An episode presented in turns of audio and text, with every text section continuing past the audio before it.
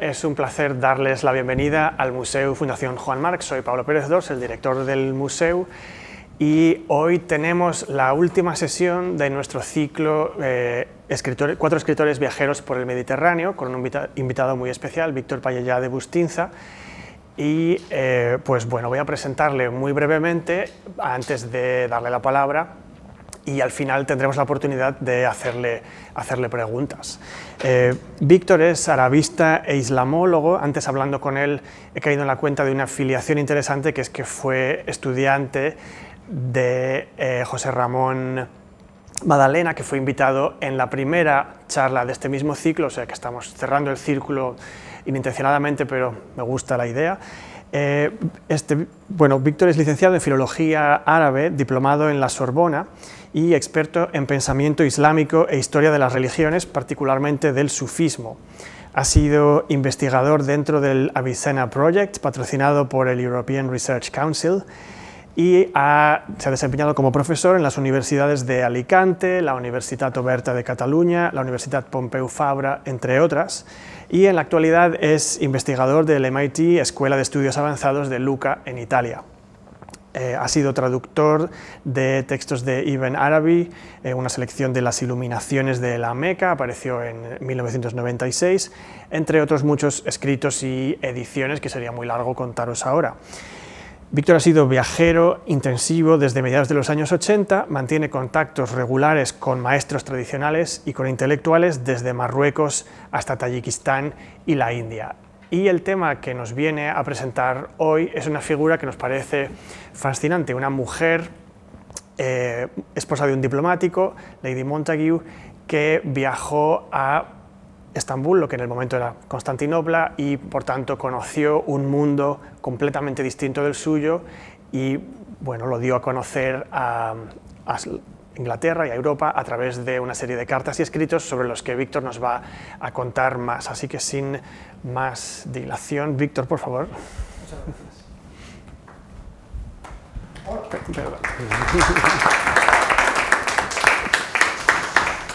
Muy buena tarde, buenas tardes. Estoy muy contento de poder hablar de Lady Mary Montague, de estar aquí eh, con ustedes y compartir eh, lo que fue para mí también un descubrimiento, una aventura, una aventura también de viaje después de haber visitado Estambul unas cuantas veces, pues un editor me encargó que preparara una versión castellana eh, que ahora dentro de un instante van ustedes a poder ver, a ver si doy con el aparatito, pues aquí la tienen.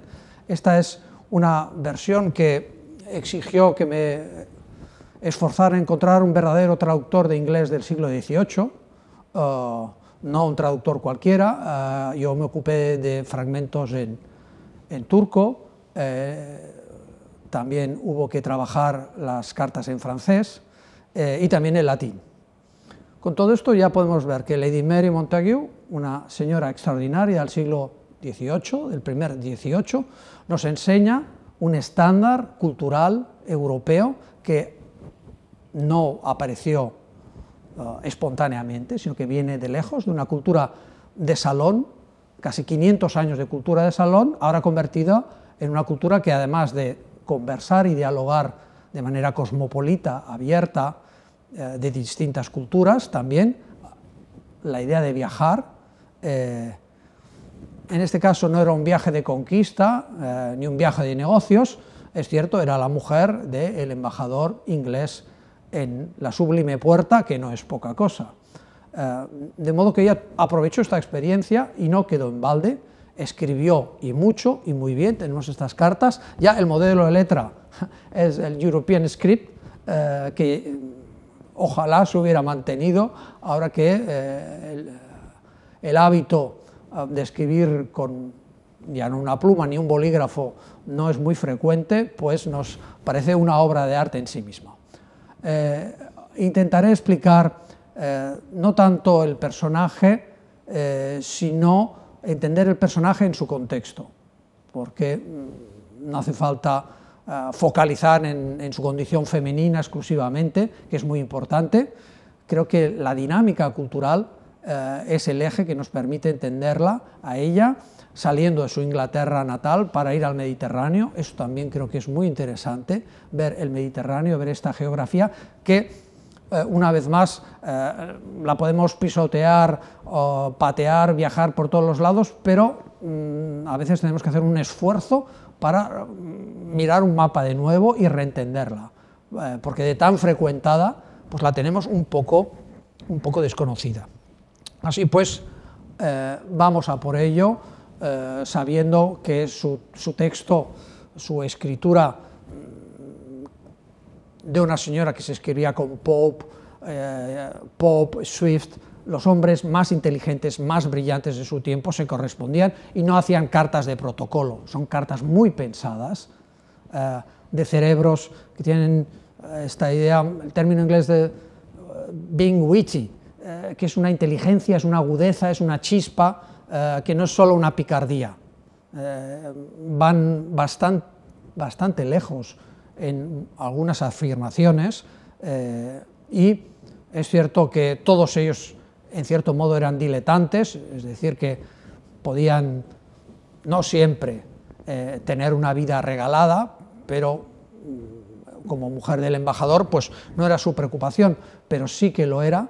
El luchar y se batió y en su vida, ahora lo contaré, qué es lo que hizo después de este gran viaje, eh, es decir, que hay también una experiencia del viaje, de los intercambios culturales y de sus amigos, eh, de una mujer que finalmente eh, no podrá cesar de viajar nunca más. Eso creo que nos llama la atención.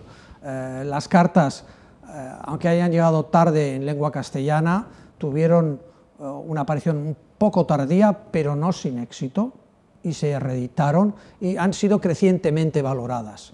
Se han traducido eh, ya desde hace mucho tiempo a las grandes lenguas, eh, pero las versiones se han sucedido y la acogida ha ido en aumento. Podría ser un grupo de letras, cartas y epístolas testimonial eh, y hemos de volver a ellas.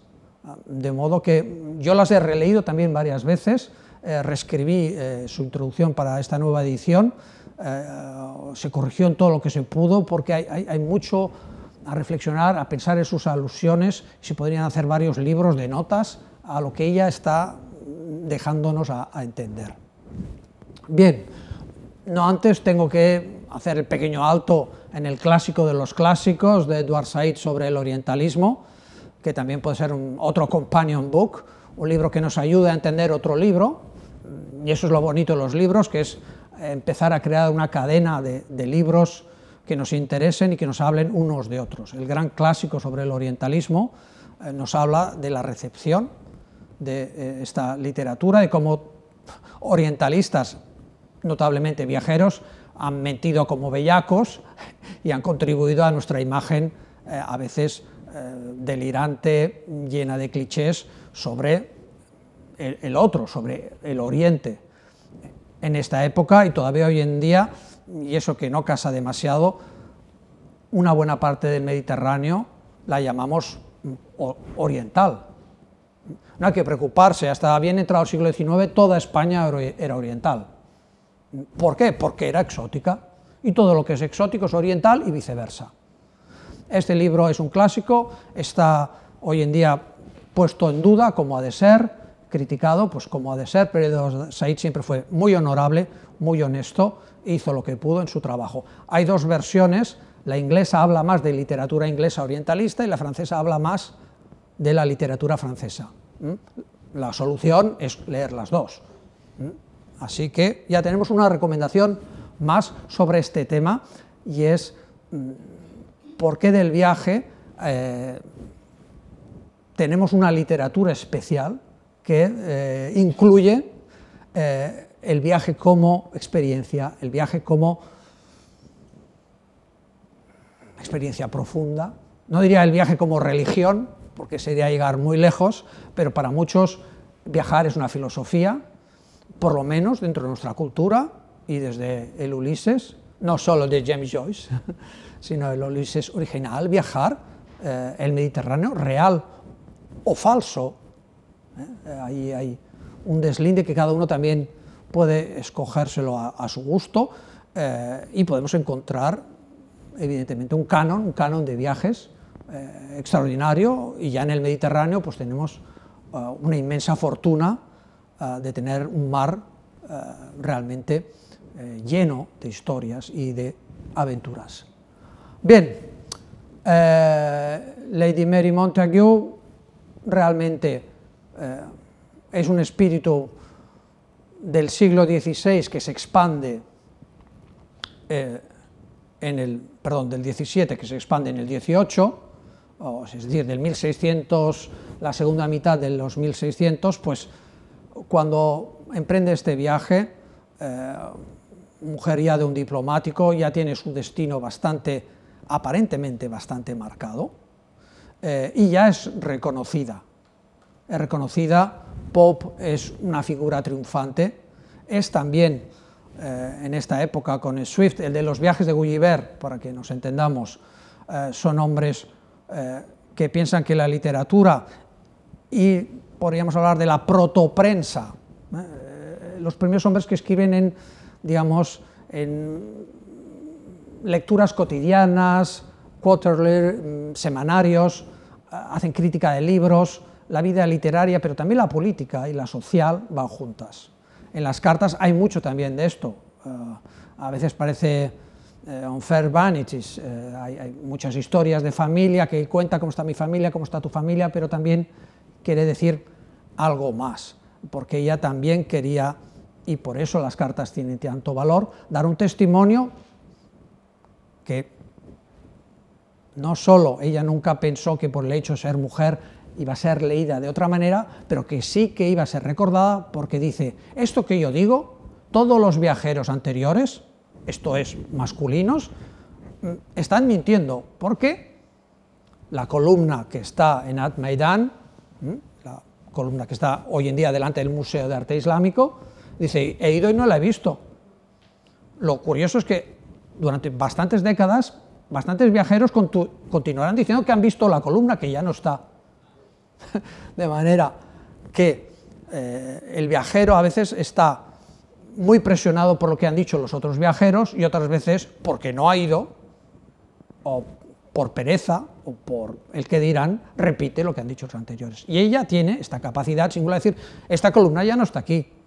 Esto que dicen, y aquí viene el gran tema de la monta, y ya iremos a por él, que si las mujeres, que si los jamames, que si el harén, yo lo he visto y lo ve de otra manera. Lo ve de otra manera. Y lo dice no, no para epater le bourgeois, para sorprender, sino simplemente dice, esto puedo dar fe de ello. Y aquí su honestidad proto-periodística eh, florece. Y es muy de notar. Sin su educación, y tampoco tenemos multitud de retratos, porque se hizo retratar siendo un personaje conocido, reconocido eh, y con sus méritos propios, también da mucho que pensar, eh, fabular eh, y a veces desenfocarla un poco. Mm, debo, no obstante, para dejar este primer digamos, cuadro de su tiempo y de sus antecedentes, recordarles a ustedes pues, que eh, ya en este siglo XVII se estaba traduciendo del árabe al inglés, del árabe siempre al latín se había hecho en la Edad Media, eh, pero esta es la historia de Hay Ben Yaqzan, un filósofo nacido en Zaragoza, en Tufail, en el siglo XII, que nos cuenta una historia, la de un hombre hecho a sí mismo en una isla abandonado, solo, por sí mismo, llega a razonar, a filosofar y a hacerse un self-made man, un hombre que tiene sus propias convicciones. Esta vieja historia, que viene de muy lejos, eh, recogida, impactó a poco, que había sido, de hecho, cónsul en Alepo, y se trajo este material que venía de Al-Ándalus, había ido al otro extremo del Mediterráneo, lo retornó y tuvo mucho éxito. ¿Cómo? En la fórmula más popular que es el Robinson Crusoe que Daniel Defoe copió o se inspiró sustancialmente de ella para hacer su propia versión. De modo que las historias de aventuras que hemos leído casi todos, o eso espero, o el que no lo ha hecho, que vuelva a leer el Defoe, la de versión de Poco, y luego el Mintufal, que también está en dos traducciones castellanas, eh, en Trota por González Palencia y una anterior de Pons Boigues que también se puede encontrar por ahí. Eh, es una historia muy interesante. Y nos habla de una aproximación al libre pensamiento. Un hombre puede tener su autonomía y buscar, buscar su modo de entender el cosmos. De modo tenemos una influencia que ha hecho el viaje de ida y vuelta, a Zaragoza, Alepo, hasta Londres, y que había leído naturalmente eh, toda persona cultivada, los cuáqueros lo tendrán como parte constituyente de su canon religioso, por ejemplo, en Estados Unidos. En fin, habría mucho que decir de estas cuestiones, pero no puedo. Eh, hemos de hablar ya de este viaje y de viajes y de mapas. Bien, el Google Map lo sabe todo, lo ve todo, pero en realidad eh, nosotros le imponemos fronteras y líneas y trazos por aquí y por allá. Eh, sin embargo, no está mal, este es el Mediterráneo, esto es Londres y a donde ella le tocó ir, no sé si con un entusiasmo grande inicial o no, es a recorrerse a golpe de tartana, eso no se hace en tres horas y media con un avión, habían muchas cuestiones muy difíciles de solventar y se tomó muchas semanas, en realidad meses, en cruzar una buena parte de la Alemania, eh, la Alemania donde, eh, bueno, de una manera u otra, con el, principio del siglo XVIII hay grandes cambios en Europa, hay cambios de, de dinastías, esto es importante, en la Inglaterra también de esa época se habían librado batallas ideológicas y una guerra civil que todavía se notaban sus ascuas, eh, de modo que mm, habían familias reinantes en el exilio, habían problemas muy considerables. Eh, de hecho, en 1714 había terminado un reparto de los Borbones por Europa, que habían perdido Nápoles, que habían perdido unos cuantos reinos por aquí y por allá, para dejar a la familia real actual, eh, que cesó unas décadas más tarde en Francia. Eh, estas ideas también impregnan la lectura y hemos de ser conscientes de ello para entender a, Lady Mary Montagu. Eh, de modo que también esta Europa del nuevo reino de Hungría acabado de constituir, todo el mundo balcánico estaba bastante asilvestrado, puesto que los otomanos habían empezado a retroceder, conservando, de todos modos, una capacidad muy grande de controlar mm, unos 14 millones de kilómetros cuadrados, es decir, que Europa puede parecer grande, pero los otomanos tenían como dos Europas y media todavía bajo su control, si hablamos en términos de kilómetros cuadrados.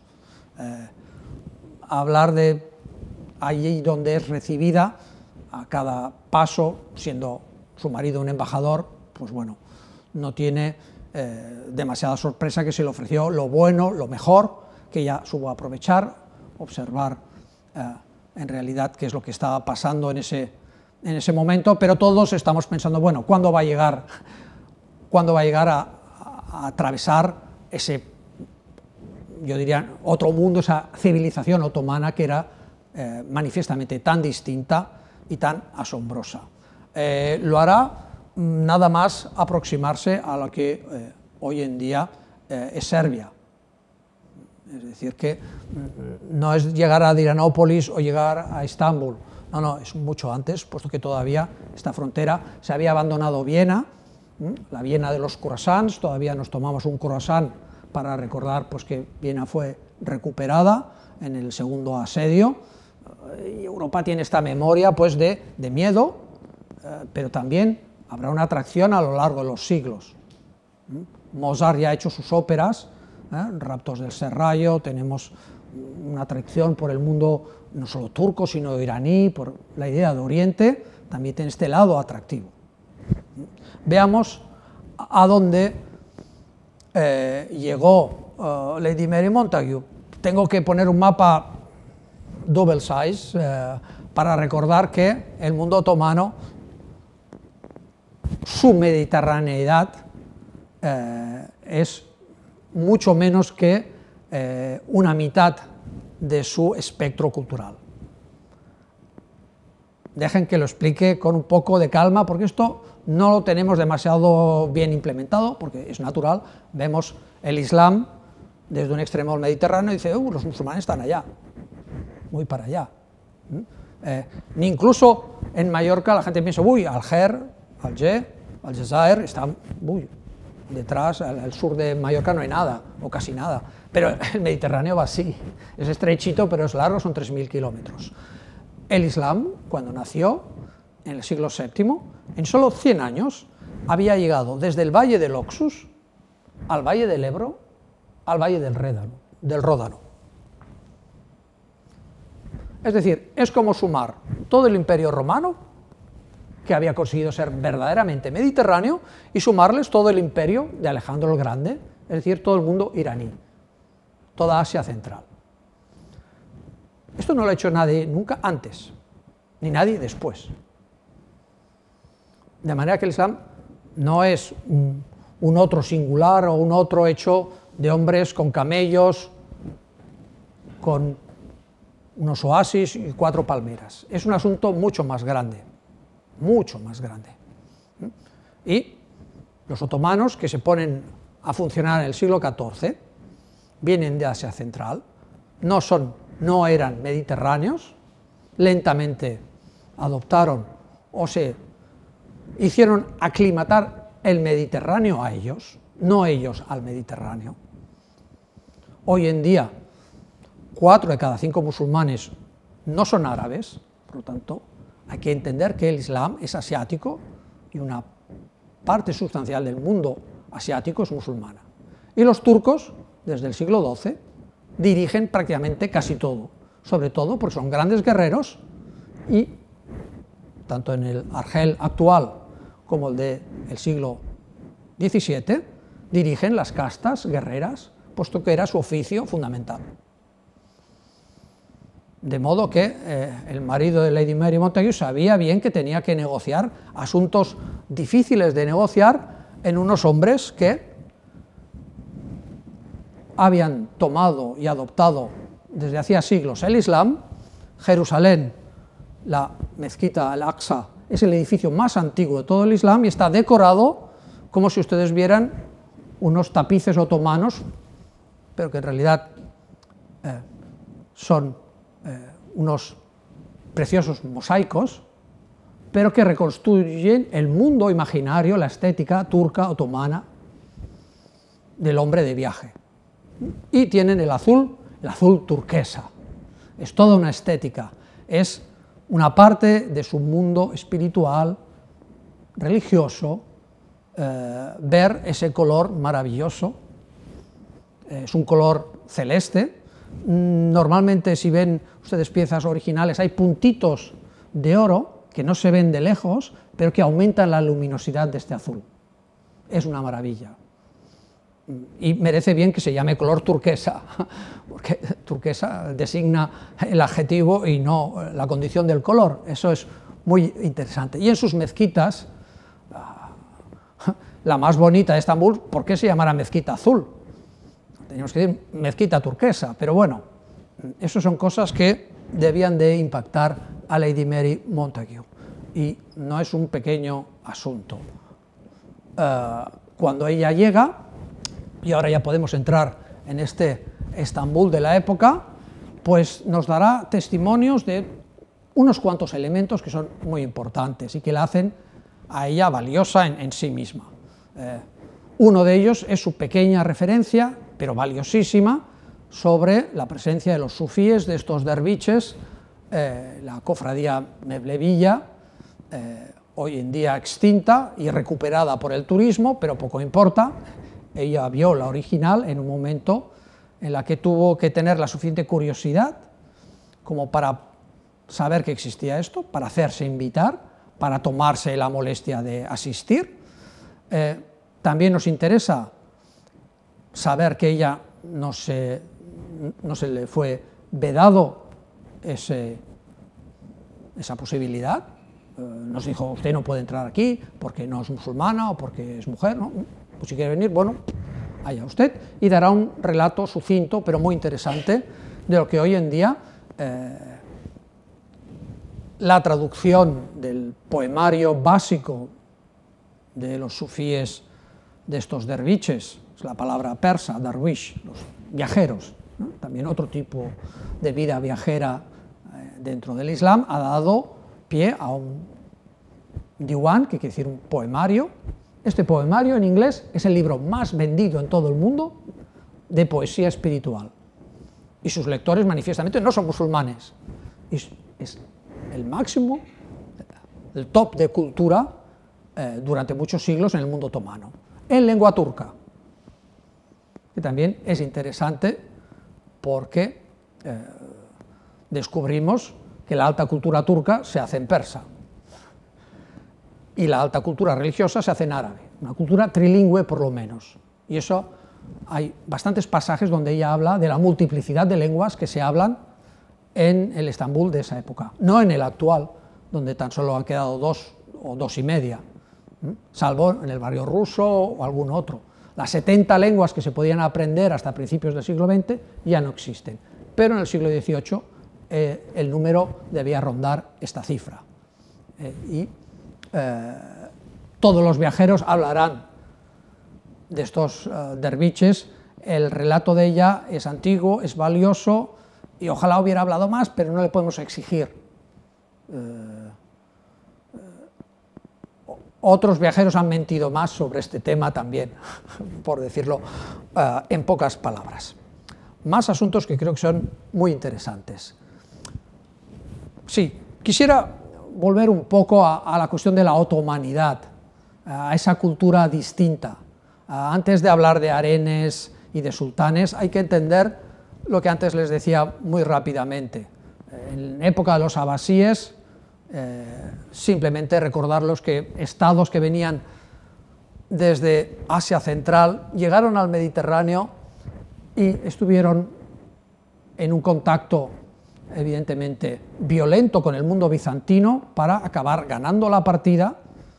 Y, ya lo saben, 1492, mismo año de la conquista o llegada de Cristóbal Colón a América, como lo quieran llamar, fue el año que los otomanos ocuparon y dejaron de llamar Constantinopla, Constantinopla para llamarla Estambul, 1492.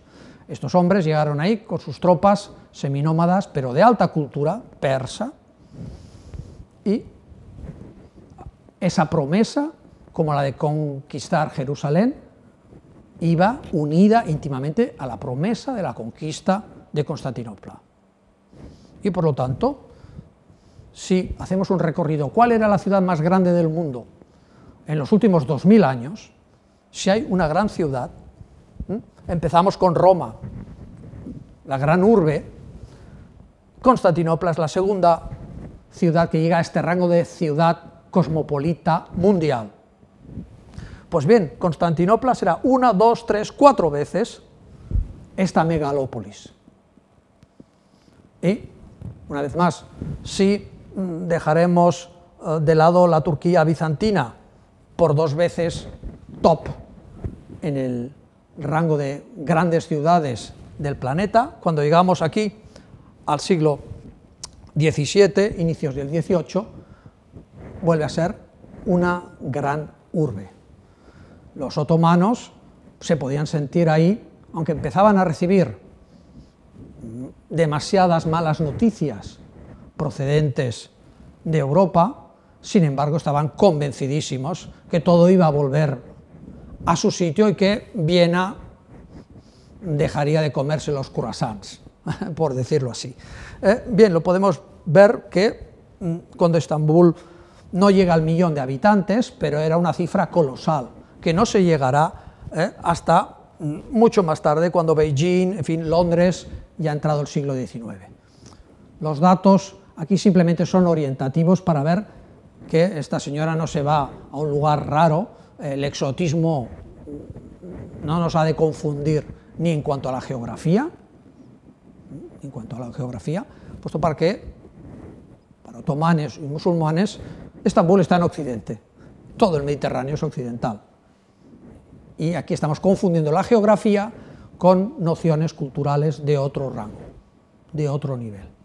El Islam es una religión occidental, puesto que ocupa el occidente, hasta el Magreb, etcétera, etcétera.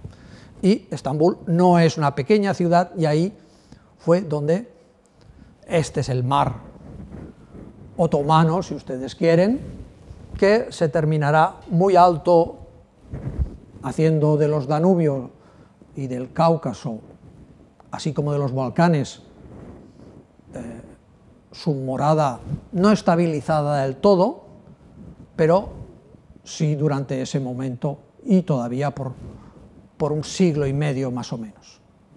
Para el Mediterráneo Sur, tanto el Cairo como, fíjense ustedes, hasta Alger, hasta, hasta la frontera, de hecho no quedaba muy lejos eh,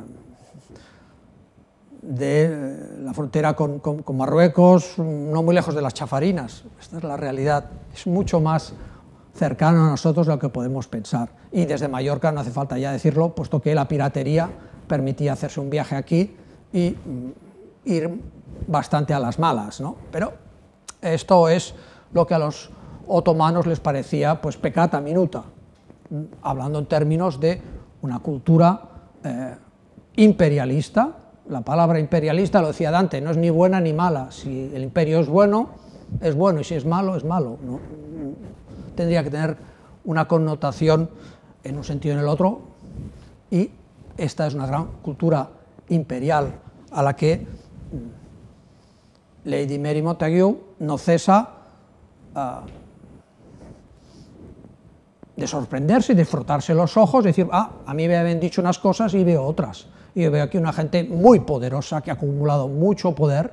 Claro, hablando de alta sociedad, alta sociedad, ya saben ustedes que la educación y la honestidad ¿eh? necesitan un presupuesto.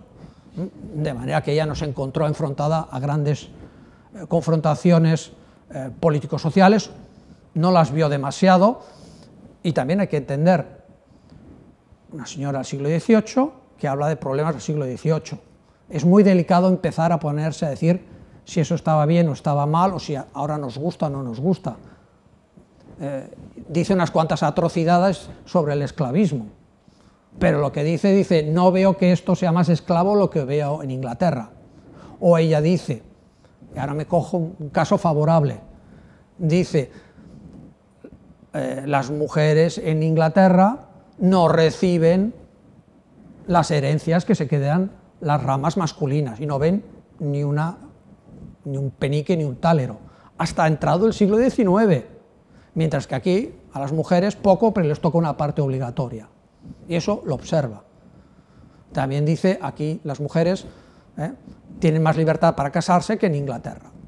Allá ella y su juicio, pero hace este tipo de observaciones que a veces son interesantes. No quiero decir que con eso se pueda hacer ningún tipo de argumentación quid pro quo, pero no lo suficiente como para estar pensando en ella como adelantada a su tiempo, no creo que tuviera esa intención, pero sí en observar, bueno, yo veo que aquí estas señoras tienen un divorcio que no existe en Inglaterra, no, existen, no existía en esa época de ninguna manera. Mientras que aquí hay un, divorcio, hay un repudio, el repudio también le llama la atención, hace un comentario sobre este asunto, eh, de manera que eh, pudo observar cómo era el Islam otomano de rito Hanafi en su esplendor en las clases altas. Estas son las cuatro matizaciones básicas que tendríamos que empezar a tener para aquilatar un poco sus comentarios y su manera de ver. Manera de ver que era sobre todo, y yo diría que por encima de todo, eh, la de una señora llena de exquisitez y como señora de alta sociedad, pues habla, habla mucho de ropa, es una maravilla como detalle documental eh, de cómo son, pues sí, las cuberterías, los encajes, eh, cómo son las casas en su interior. Es fabuloso porque tenemos poquísimos, poquísimos documentos. No lo hizo para nuestra alegría, pero ha dejado este testimonio. Cómo funciona una parte del ritual, sobre todo en la parte femenina, porque, eh, y ahora voy al tema, en la parte femenina nadie había entrado, o quien había entrado no había tenido capacidad para escribir, o todavía nos falta la suerte de encontrar algún relato en turco, en armenio, en italiano, cualquier lengua, en ruso, en, en judeo-árabe, en fin, algún día podría salir alguna cosa de estas, pero tenemos lo que tenemos. Y ella descubre esta sociedad que tiene una estética, esta estética terriblemente eh, centro-oriental, centroasiática, eh, de un arte que se adaptó al Islam o el Islam se adaptó a este arte. Si el, arte sigue al poder, que es cierto en, en una franja bastante considerable, aquí tenemos unos estos álbumes maravillosos, aunque esté pintado en Shiraz, no importa, porque la clientela se fue de Shiraz a Estambul unos siglos más tarde, lentamente, procedente de unas escuelas de pintura seguramente iniciadas en China, antes del Islam, y que cruzarán la cultura musulmana, eh, dominada por el arte que podríamos llamar de la ruta a la seda. Por eso, eh, cuando llega Lady Mary Montague en el periodo de los tulipanes, porque también este arte tiene sus periodos, tiene sus épocas, tiene sus modas, no es absolutamente estable. Esto, la idea que Oriente siempre es fijo y Occidente siempre es móvil es otro de estos clichés que también a, a veces son lamentables por, por lo inflexibles. ¿eh?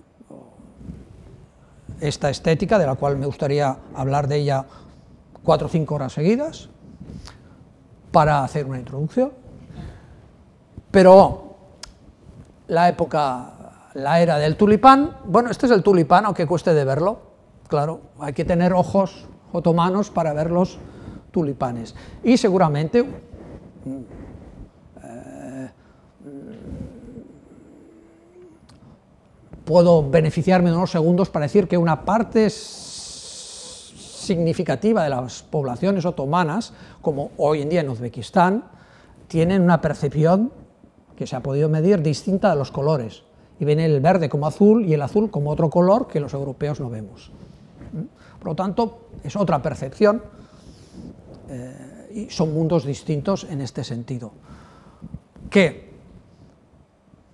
estos palacios, eh, estas chinoiseries eh, que son maravillosas, permiten, dentro del marco de una cultura mm, iconoclasta como la musulmana, permitirse estos lujos, un poquitín de figuración, un poquitín de animalitos y una manera de vestir, una estética extremadamente refinadas. Y eso le chifla a la señora Montague y le gusta mm, detenerse en este, este modelo, de hecho, de hecho, este modelo será copiado eh, innombrables mm, veces.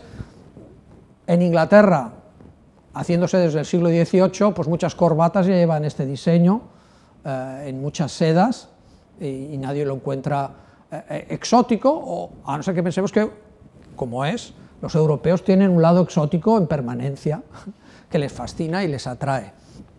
Eh, aquí tengo solo un pequeño ejemplo de iconografía turca, pues del profeta subido ahí con el burak, bueno, pues esto es la excepción que confirma la regla, que en Islam no hay esa iconografía, está muy mal vista, y que solo se lo permiten los altos uh, filósofos, sufíes, maestros espirituales del mundo musulmán, particularmente otomano. Y por eso, cuando ella nos da dos veces testimonios muy interesantes de grandes jefes del ejército otomano dicen, no, yo bebo vino, y, dice, ¿cómo? Si esto no podría ser. Y le explican por qué él bebe vino, que le parece muy bien que esté prohibida a la población el vino, porque es muy malo, porque no se saben comportar, él sí se sabe comportar y bebe vino como le apetece y además, bueno, claro. Esta es la pequeña lección de cultura otomana, alta cultura otomana, que puede gustar o disgustar, eh, pero aquí sí que tenemos no pocos eh, testimonios en turco otomano que nos hablan de estos espíritus libres. Una palabra persa que ha pasado al turco se llama rendi, que decir libre. Libre quiere decir que no sigue una norma religiosa, una superior. Y se autoconcede, digamos, lo que podemos llamar pecadillos, ¿no? eh, pero que legalmente eh, se llaman ruhsa, la palabra árabe, el plural rujas, que quiere decir excepción. Es decir, beber vino está prohibido, pero yo puedo tener una casuística, puedo beber porque yo bebo y no me afecta, me comporto, lo aprecio, puedo bailar, está prohibido, está en general prohibido, excepto en bodas, reuniones familiares, etcétera, etcétera. La música está en general mal vista, o es una cosa muy popular, en un momento muy puntual, con dificultad para las bodas y cosas de este tipo, pero la alta música, la música de los Mevlevi, esa es esa excepción que se permite esta categoría superior. Y los testimonios eh, de la Montague en este caso son buenos, son aceptables y son sumamente útiles y por un par de veces oímos hablar de esta cuestión, que incluyen muchas otras excepciones que son muy interesantes. Eh, se podría hablar largo y tendido, eh, pero claro, hay que pensar en ello antes de empezar a, darle a ingres, a las odaliscas y al género, eh, podemos decir, género boyer, el boyerismo occidental, eh, de Ingres, eh, del que tanto se ha hablado. Ingres aprovechó las cartas de Montague, como ustedes seguramente han oído, porque es Vox Populi a estas alturas, y mi tema hoy no es entrar en, este género, ni en la pornografía europea eh, fascinada por, este imaginario del hammam, porque esto casi ningún pintor lo vio, interpretó lo que dijo Lady Montague, que son dos cosas muy distintas. Ella es en realidad osada en lo que dice, pero púdica en los términos eh, que utiliza. están como eh, Eva vino al mundo. Esto no es mucho detalle. Habría que eh, habla de la educación, de los rituales, una serie de cuestiones. Pero aquello no es un lupanar y si lo fueran no lo hubieran arreglado para ella un ratito.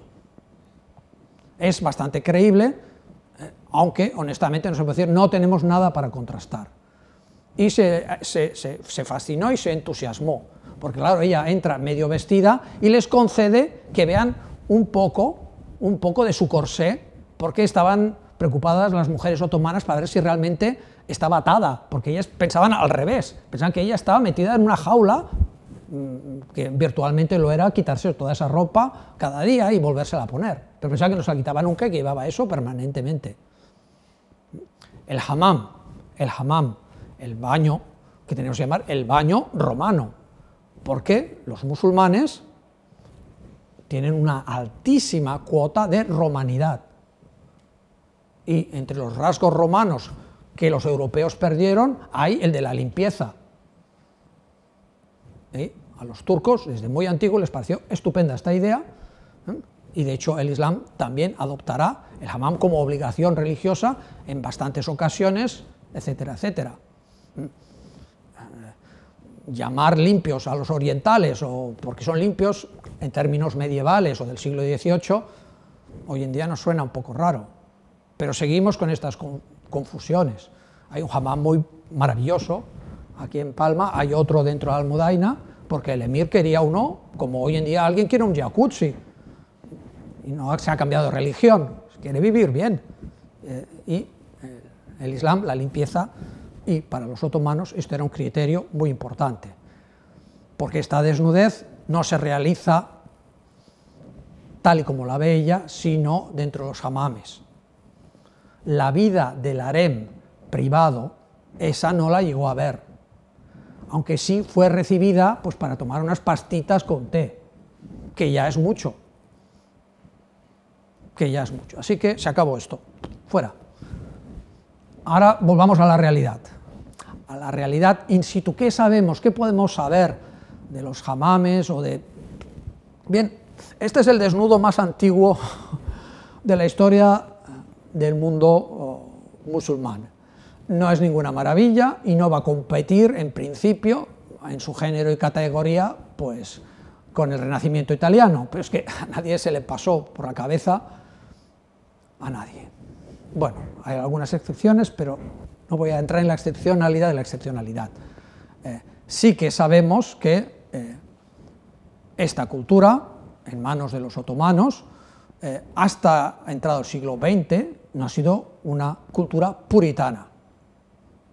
No, era una cultura puritana. El puritanismo que en Europa se va desarrollando a través de diversos choques y contrachoques culturales entre católicos y protestantes, irá extremando después de diversas fluctuaciones.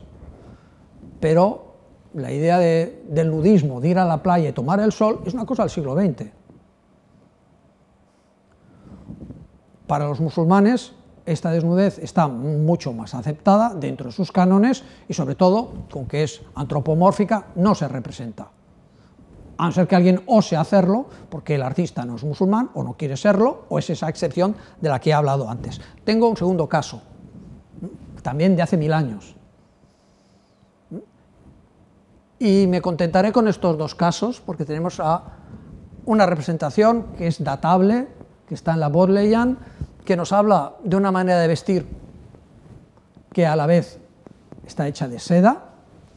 Eh, el primer Islam ya de salida prohíbe vestir con seda porque es un acto no solamente de lujo y de ostentación, sino que es la manera en la que vestían los bizantinos, que eran sus enemigos, sus archienemigos, una vez se acabaron los bizantinos, esto de vestir con seda, entre ellos los otomanos, volvieron a vestir con seda. Hoy en día algunos altos cargos vuelven a vestir con seda para escándalo de la tropa, a la cual se le sigue teniendo prohibida esta manera de vestir y esta cultura de ropa de lujo, de colores asombrosamente brillantes, de una liberalidad a la hora de vestir, de un el pudendum, las partes que se tapan y las que no se tapan, ¿eh? la cuestión del velo nos tomaría muchísimo tiempo, pero en privado, en privado hay otra manera de vestir muy, muy distinta a la nuestra, y que en el siglo XVIII chocaba, y de hecho mm, Lady Montague nos habla de unas cuantas de las novedades otomanas que se pondrán de moda progresivamente en Francia y en toda Europa. Serán el nuevo canon. El escote, las mangas largas, las mangas cortadas, eh, las mangas colgantes y toda una serie de cosas. No es mi especialidad, así que eh, solo quería dar este pequeño apunte. Lo que sí que es interesante es ver qué partes se, cubren y qué partes no se van a cubrir. En ese sentido, no solamente no hay en absoluto esta idea de pudicidad mm, extrema a la que la Europa se irá tapando y se pondrá la cabeza dentro de ropas que ponen la cabeza como si estuvieran dentro de un plato. Eh, y de hecho, no solo un tobillo, una muñeca eh, estaba cerca del pecado mortal. Eso no se dará en este, en este contexto. Habrán otras cosas mucho más restrictivas que son muy distintas. Y ella nos llama la atención sobre ello, que tiene yo creo que mucho, mucho, mucho valor. Tomémoslo, por lo tanto, como una parte de valor testimonio, una parte también de butade, porque también decir que las mujeres ahí eran las más felices del mundo, claro, ¿cómo podía decir eso? ¿O qué quería decir exactamente? Evidentemente, la mujer del sultán podía ser bastante feliz en entendiendo su, vida extremadamente limitada, incluso llamarse a sí mismo espíritu libre, porque sí que tenía, pues lo que he dicho antes, unas libertades de divorcio, de herencia, de movilidad, de movilidad de una manera un poco singular, eh, pero, pero existía, existía. Eh, la cuestión de la poligamia no le interesa y no la comenta mucho, también habría que hablar que eso es una cuestión más ligada con la gravedad, con el mundo beduino, y los otomanos de la alta sociedad, a no ser que estuvieran en un rango, muy, muy superior, preferían matrimonios simultáneos, eh, siempre y cuando todo fuera, eso sí, dentro de una estricta, estricta, estricta eh, privacidad. Pero privacidad no es esta idea obsesiva. Eh, como antes les decía, de una sociedad ultra puritana. es muy distinto y algunas cosas llamarían la atención. Eh, la Turquía moderna del siglo XX se ha hecho muy puritana. Es irreconocible para la gente que es un poco mayor. Incluso en cuestiones de décadas los cambios son alucinantes. Hoy en día solo, solo curiosamente la, cultura iraní chiita mantiene una parte de estos usos antiguos, en los que ustedes podrán ver que las mujeres en las recepciones van muchísimo menos vestidas que cualquier occidental. Pero cuando digo muchísimo, quiero decir muchísimo. Es decir, escotes a pérdida de vista, por delante y por detrás y cosas por el estilo, que llaman la atención, pero son justamente estos extremos, lo que se tapa uno en el exterior y lo que se destapa uno dentro de su familia. Claro, siempre y cuando estén los familiares, los primos, sobrinos, tíos, y aquí se acaba la historia. De eso hay poquísimos testimonios. Poquísimos testimonios, o los viajeros, mm, los viajeros hoy en día que están en un hotel de cinco estrellas, no suelen entrar en, en este tipo de sociabilidad. Hay pocos relatos. Pero con esto creo que hemos intentado dar unas pinceladas a esta manera ella, asombrosa para su época, que llamó la atención y que lo vivió. Eh, tengo que dejar un tiempo para el apunte obligado, pero que para mí no tendría que ser eh, como, una especie de propina a, a saber la cuestión, ahora que hemos pasado el COVID, su aportación a la cuestión de una proto vacuna de la viruela.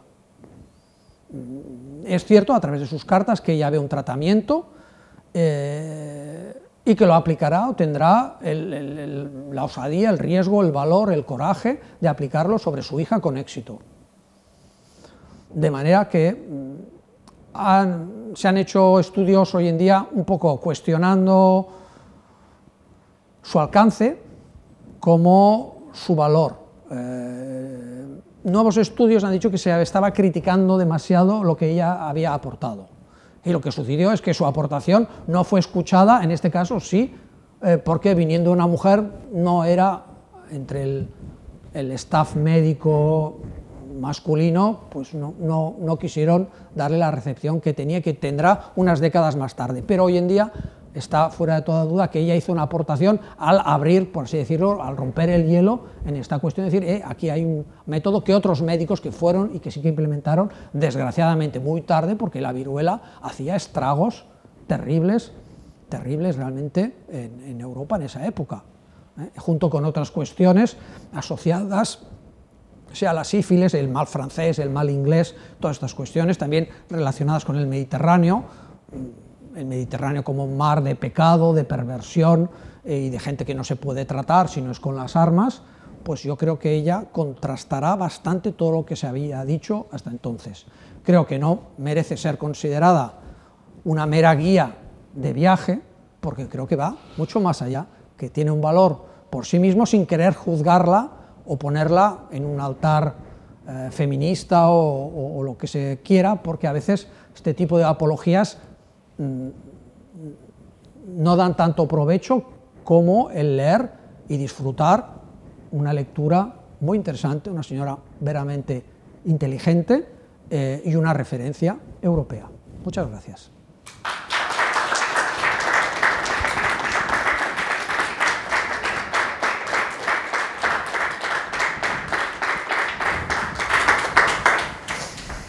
Fantástico, Víctor. Muchísimas gracias. Ah, bueno, tenemos la oportunidad de hacerle, de hacerle algunas preguntas y yo tengo una para empezar, Víctor. Ah, muy bien. Ah, me da mucha curiosidad si tenemos algún testimonio de la época escrito en, en Constantinopla sobre ella, sobre Lady Montagu, algún escritor eh, turco, supongo, otomano, que, que nos dejase el otro punto de vista de quién es esta señora que viene, qué está haciendo.